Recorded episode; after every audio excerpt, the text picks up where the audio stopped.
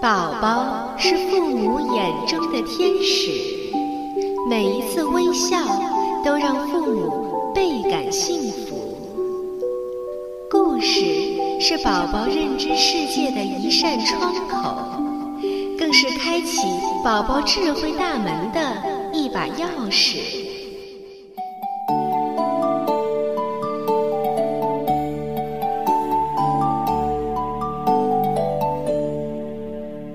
亲爱的家长和小朋友们，你们好！您现在正在收听到的是由多拉之声为您播出的《多拉妈妈讲故事》，我是主播多拉妈妈。接下来就让我们和爸爸妈妈一起走进故事的世界，共同打开这扇智慧之门吧。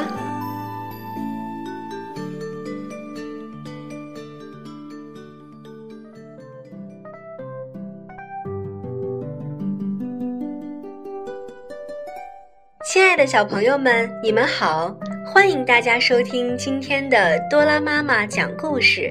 今天我为大家带来的故事名字叫做《乌鸦喝水》。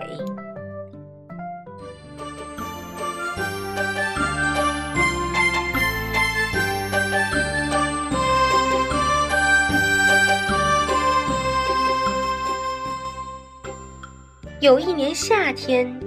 天气特别的炎热，好多天都没有下过一次雨了。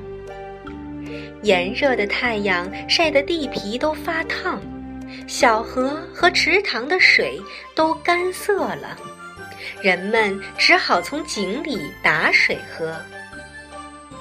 一只乌鸦口渴极了，到处都找不到水喝。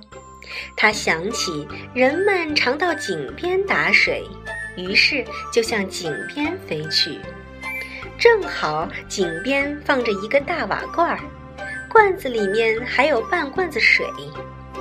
乌鸦一看，高兴极了，它探着身子站在水罐的罐口，准备痛痛快快地喝水。可是那罐子实在是太深了。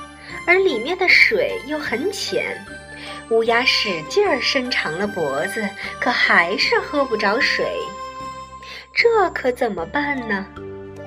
乌鸦想把水罐子推倒，可是那水罐太重了，凭乌鸦的力气根本就搬不动。罐子里面有水，可就是喝不着。乌鸦又渴又气。他用爪子抓起一块石子儿，对准罐子扔了进去。他本想用石子儿把罐子砸碎，可谁知石子儿扑通一声，刚好掉进了水罐里，而水罐一点儿都没破。聪明的乌鸦发现，石子儿掉进罐子里之后，里面的水好像比刚才高了一点儿。这下子乌鸦可有办法了。他连忙用嘴捡起一块石子儿，又用爪子抓起一块石子儿，把两块石子儿都投进了水罐子里。哇，水又升高了一些，但还是够不着。但乌鸦并没有泄气，它一次又一次地把石子儿运来，投进水罐里，罐子里的水呢，也一寸一寸地慢慢向上升了上去。最后，乌鸦终于可以喝到水了。乌鸦站在那个罐子的口上，痛痛快快地喝了个够。